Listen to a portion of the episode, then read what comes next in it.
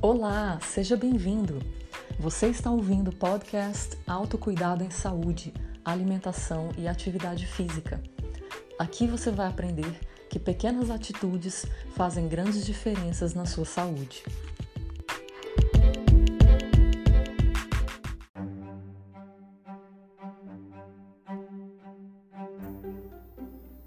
Neste episódio, vamos falar de alimentos e produtos alimentícios. Você sabia que no açaí industrializado que você compra, apenas 4% é realmente açaí? Pois é, é isso que são os produtos industrializados, um misto de várias coisas para tornar o produto alimentício vendável, isto é, que tem baixo custo de produção e maior durabilidade, e não necessariamente um alimento nutritivo. É importante saber onde você investe seu dinheiro e o quanto isso custa à sua saúde. Você pode estar comprando aquela barrinha de cereais ou um biscoito de polvilho fit que tem apenas um punhado de linhaça e está sendo redondamente enganado por um amido glamourizado.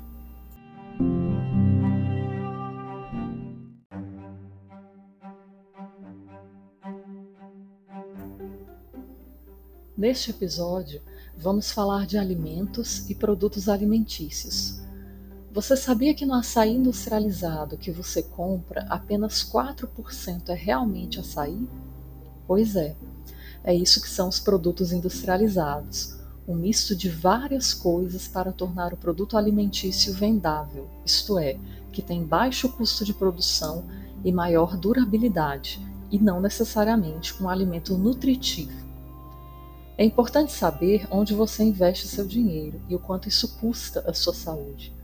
Você pode estar comprando aquela barrinha de cereais ou um biscoito de polvilho fit que tem apenas um punhado de linhaça e está sendo redondamente enganado por um amido glamourizado.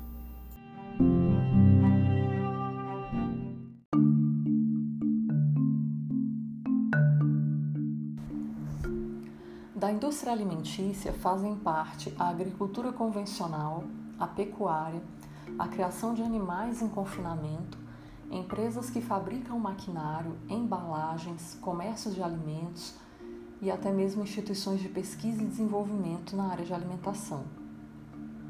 A partir do momento que os seres humanos passaram a se fixar em território, houve o cultivo de grãos, a domesticação de animais e passou a haver outras necessidades, como a criação de locais para armazenamento de alimentos e formas de se armazenar alimentos.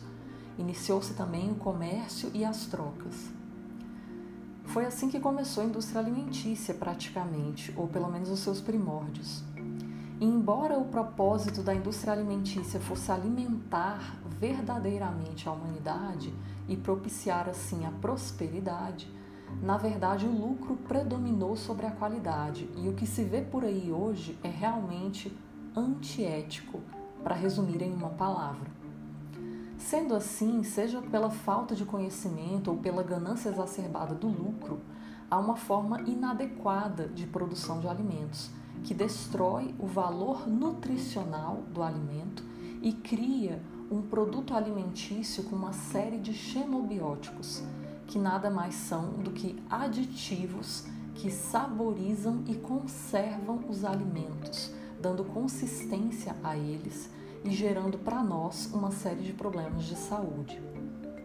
A grande parte dos produtos industrializados se baseia nos mesmos ingredientes, que todos podem ser produzidos em larga escala. São eles o milho, o trigo, o centeio, a cevada, a cana-de-açúcar, a soja, a canola e o amendoim, basicamente. Com essa produção industrial, a quantidade evoluiu muito, mas a qualidade caiu muito. E eu não estou falando só de qualidade nutricional, mas de qualidade de produção, porque é uma produção que não é sustentável com o planeta e suas diversas formas de vida. Espera-se que um dia a próxima revolução industrial que a gente tenha seja realmente uma revolução que gere maior sustentabilidade e qualidade no que é produzido pela indústria, especialmente a indústria alimentícia. E que isso possa sim gerar uma nova rota de produção. Países como a Dinamarca, a Suíça, a Austrália, a Nova Zelândia já têm produtos de maior qualidade. Inclusive porque foi justamente a consciência das pessoas que gerou essa demanda e a abolição de uma série de ingredientes que a indústria costumava usar e que não são saudáveis. E a melhor forma que nós temos de contribuir para essa renovação da indústria é ter critérios é investir em algo que beneficie a nossa saúde e seja coerente. Embora a indústria alimentícia em si, esse fenômeno industrial, seja recente, na verdade tem menos de 100 anos, a gente se habituou com a indústria alimentícia, com ir ao supermercado e encontrar ali os produtos alimentícios prontos para serem consumidos. E o baixo preço artificial desses produtos artificial porque é o barato que sai caro. Como eu disse em episódios anteriores, existem consequências de longo prazo para a saúde que acabam custando muito caro nesses produtos que inicialmente são bem baratos. Quando vamos ao mercado, nós estranhamos que um molho de tomate orgânico custe 10 reais, geralmente três vezes mais do que um molho de tomate convencional, industrializado. Mas não é o orgânico que é caro. Ele, na verdade, tem uma produção de um trabalho manual, de maior qualidade. O preço dele é natural, é a qualidade que tem nesse produto. Então, nós deveríamos não pensar que ele é mais caro, e sim quais são os atalhos utilizados pela indústria para reduzir o custo do outro produto e como nós poderíamos reduzir o custo de um produto orgânico. Porque quando você investe numa alimentação mais orgânica e mais saudável, você gera uma maior demanda. E quanto maior for a demanda por produtos orgânicos, mais acessíveis eles serão. Porque eles terão a maior escala de produção para atender à demanda, isso gera menores custos, tornando esse produto mais acessível monetariamente. Mas é claro que nem tudo que é industrializado é ruim. E o objetivo desse episódio é esclarecer quais são as piores e as melhores opções entre os produtos industrializados. Eu vou citar alguns dos piores ingredientes que ainda são largamente utilizados na indústria alimentícia e que você deveria definitivamente cortar da sua lista. O primeiro deles é a gordura vegetal ou óleo vegetal. É dessa forma que ele se apresenta nos rótulos, ou na tabela de composição nutricional ou nos ingredientes do produto.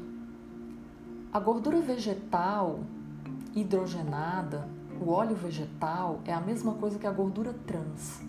Ele serve para saborizar e conservar o alimento. Já falamos dos problemas dos óleos vegetais hidrogenados industrializados no episódio sobre as gorduras. Eles têm excesso de ômega 6, excesso de radicais livres e resíduos de pesticidas, pois eles são provenientes geralmente de milho, soja e outros produtos do gênero que são transgênicos. E, consequentemente, têm resíduos de pesticidas também. Depois que se consome esse tipo de gordura, o seu corpo vai utilizar ela como substrato para uma série de reações e formação de outras substâncias no seu corpo. Isso vai fazer com que haja alterações no seu metabolismo que vão gerar doenças cardiovasculares, doenças autoimunes, disfunção sexual, entre outras. Já foi proibido o uso da gordura vegetal e do óleo vegetal na Dinamarca e na Suíça.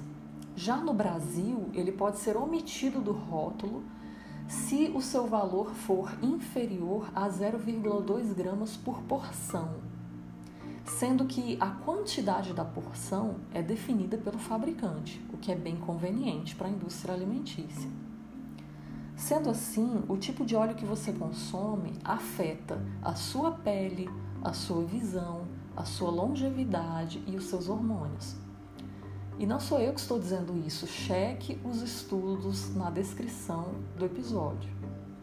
Deixar de consumir esses produtos com óleo vegetal e gordura vegetal implica em riscar vários produtos da sua lista do supermercado, como bolachinhas, bolos, sorvetes e chocolates de baixa qualidade. Evitar óleos de soja, milho, algodão, amendoim, canola, girassol e qualquer outro que seja proveniente de sementes. Felizmente, muitas indústrias estão utilizando no, preparado, no preparo de seus produtos industrializados óleo de coco e óleo de palma. O óleo de palma ele vem sendo muito criticado porque o maior fornecedor dele é a Indonésia, onde se desmata diversas florestas nativas para produzir esse óleo de palma.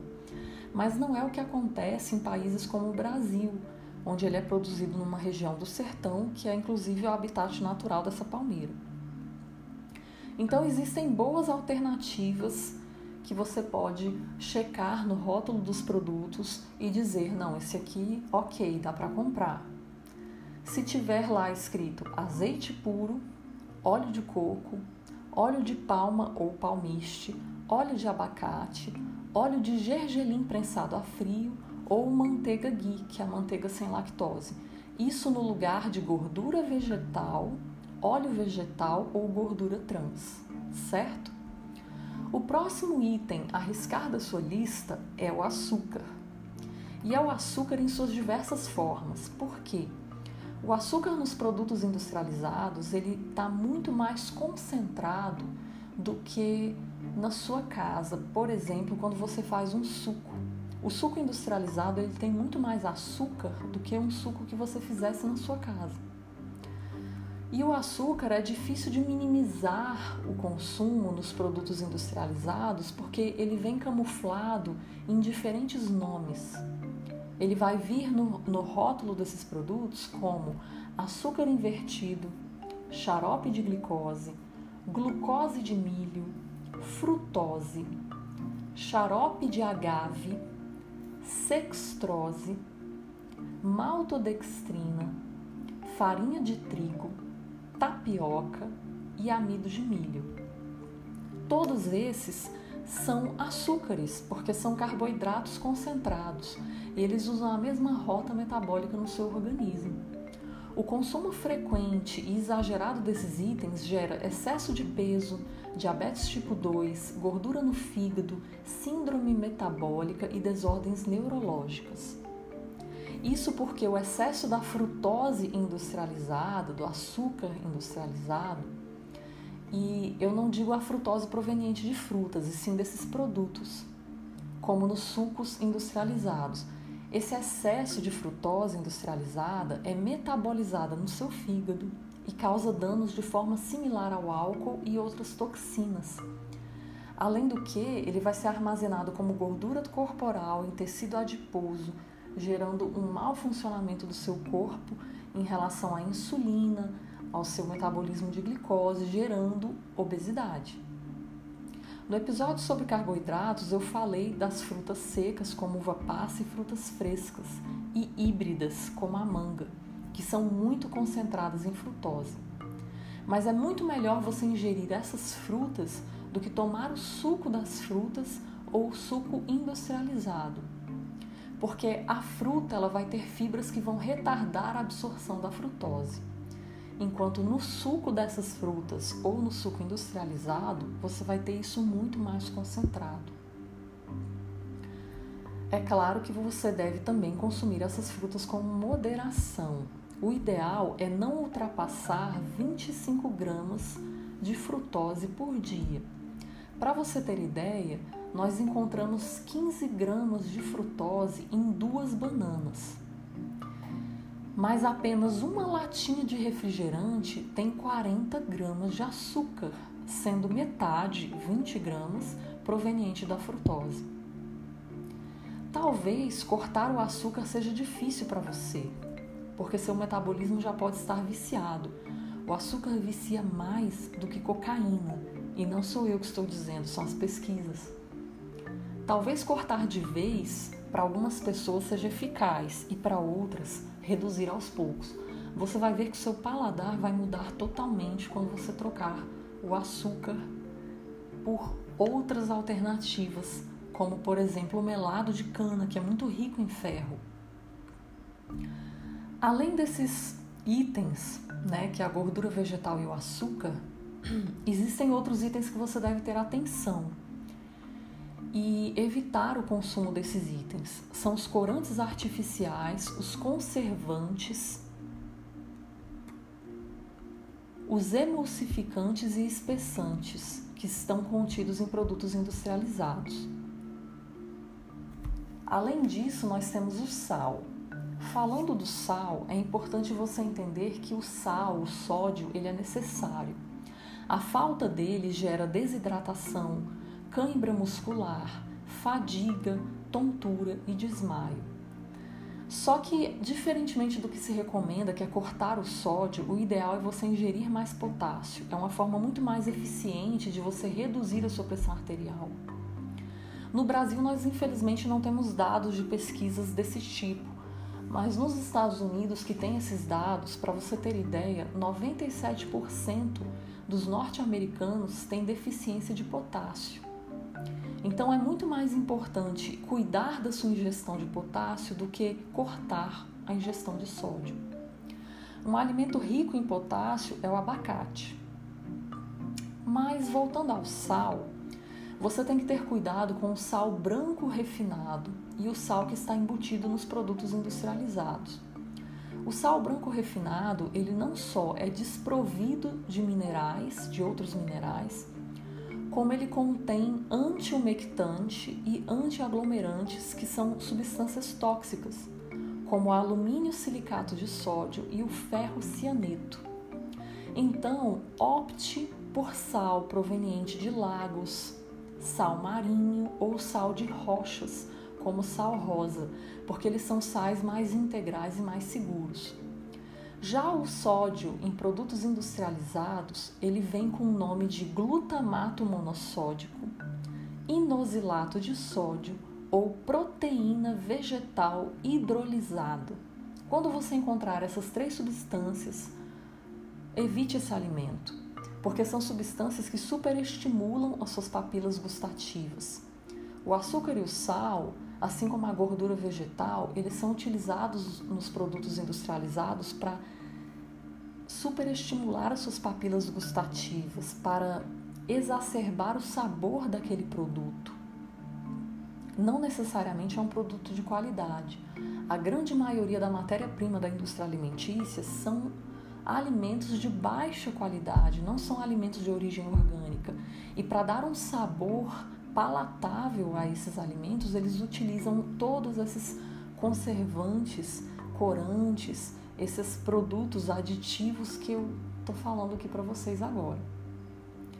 Então, quando você utiliza esse tipo de produto, é como se você desse sabor para um pedaço de isopor que vai ser aquele tipo que eles dizem que é impossível comer um só, ou que você está colocando amor na sua comida mas na verdade é veneno. O glutamato monossódico ele está presente no macarrão, no sachê do macarrão instantâneo, nas sopas de pacote, nos caldos em cubo, nos salgadinhos, nas bolachas, nos salames, no molho de tomate, nas salsichas e outros embutidos, nos molhos prontos de salada e no missô. Uma alternativa a isso e existem alternativas e há indústrias que já estão usando essas alternativas, são as leveduras nutricionais. Então, quando você vê levedura nutricional, ok. Glutamato monossódico, não. Ele tem efeito, efeito neurotóxico. É péssimo para os seus neurônios. Outras substâncias a evitar são os corantes artificiais. Existe um corante muito pesquisado que é o amarelo número 5. Ele gera hiperatividade nas crianças. O vermelho número 3 é carcinogênico da tireoide. Ele está presente na salsicha, na cereja em conserva e nas balas. O corante caramelo 4 também é cancerígeno e afeta a coordenação motora. E ele está muito presente em refrigerantes, molho de soja, cerveja, xarope e outros produtos. No Brasil não existe regulação para a quantidade desses corantes e é muito maior a concentração deles nos produtos industrializados aqui no Brasil do que em outros países. Para vocês terem ideia, tem refrigerantes que têm muito ácido fosfórico, o suficiente para derreter os dentes. Outra substância para estar atento são os conservantes. Eles são necessários para garantir a longevidade dos produtos na indústria, evitando a devolução e a perda desses produtos. Mas para vencer essa validade natural dos alimentos, existem técnicas que não dependem de aditivos como esses conservantes artificiais. Essas técnicas poderiam ser a pasteurização, seguida do invase imediato, uma pasteurização a frio, que é muito melhor para conservar os nutrientes. Existe um outro tipo que é a UHT, só que ela submete os alimentos a uma temperatura muito alta e isso acaba degradando parte dos nutrientes. Uma outra técnica poderia ser a desidratação, que muitas vezes é feita em alta temperatura, o que tem um custo menor, mas o ideal é feito pelo congelamento do alimento, porque assim você preserva mais os nutrientes. Mas a verdade é que a indústria alimentícia preferiu conservantes químicos, como o benzoato de sódio, que está no molho de salada, no suco, no iogurte e nos refrigerantes, e ele gera a hiperatividade e a perda de foco em crianças. O sorbato de potássio é outro conservante que está em cosméticos e alimentos e ele gera danos nos linfócitos, que são células do nosso sistema imunológico. Sendo que existem alternativas de conservantes que seriam inofensivas, como o extrato de alecrim, que já é utilizado por algumas indústrias. O colesterol, como nós vimos no episódio específico só sobre ele, que foi o episódio anterior, ele é necessário e benéfico ao nosso corpo. Só que o colesterol, quando ele passa pelo processo de industrialização, em geral ele é oxidado e isso transforma ele numa toxina. Ele está presente no leite em pó, em alguns tipos de whey protein e no ovo em pó. Então evite esses alimentos, tenha cuidado, porque você pode estar ingerindo colesterol oxidado e isso é uma toxina para o seu corpo. Outro cuidado que você tem que ter são com os adoçantes artificiais. Um exemplo muito comum é o aspartame. Para você ter ideia, ele tem 92 efeitos colaterais diferentes, entre eles a enxaqueca, doenças neurológicas, cegueira, problemas auditivos, tontura, problemas respiratórios, entre outros. E existem alternativas saudáveis para os adoçantes, como a estévia, por exemplo. Estes foram então alguns dos aditivos que a indústria utiliza que você deve evitar. São realçadores de sabor, corantes, conservantes, emulsificantes e espessantes. E ainda é preciso estar atento que no Brasil, se eles têm menos de 1% da concentração do produto, eles nem vão estar citados no rótulo. E ainda você tem que ter cuidado com as embalagens desses produtos, porque elas podem liberar resíduos no alimento, como o alumínio, que está presente nas latas de alguns alimentos, né, que vêm enlatados, e o BPA, que é um plástico que está presente não só no plástico das embalagens, como no plástico filme, que muitas vezes cobre os alimentos. Ele é um xenoestrógeno, ou seja, é uma fonte externa e sintética de estrogênio, é um disruptor hormonal. Ele altera totalmente os seus hormônios, os níveis de testosterona e pode gerar infertilidade, entre outros problemas hormonais. Outro fator que você tem que ter atenção são os agrotóxicos. Eles estão associados à perda de peso, à fraqueza muscular, depressão, irritabilidade, insônia, anemia, dermatites, alterações hormonais, problemas imunológicos, infertilidade, doença no fígado, nos rins e respiratórios, problemas no desenvolvimento da criança, câncer, entre outros. Uma boa forma de você eliminar os agrotóxicos dos alimentos, se você não puder ingerir orgânicos, é lavar os alimentos em soluções específicas. Uma boa opção seria para cada litro de água você acrescentar 100 gramas de bicarbonato ou 100 gramas de vinagre e deixar isso de molho por 20 minutos. e, obviamente, lavar bem os seus alimentos depois. Essa é uma boa forma de eliminar os agrotóxicos.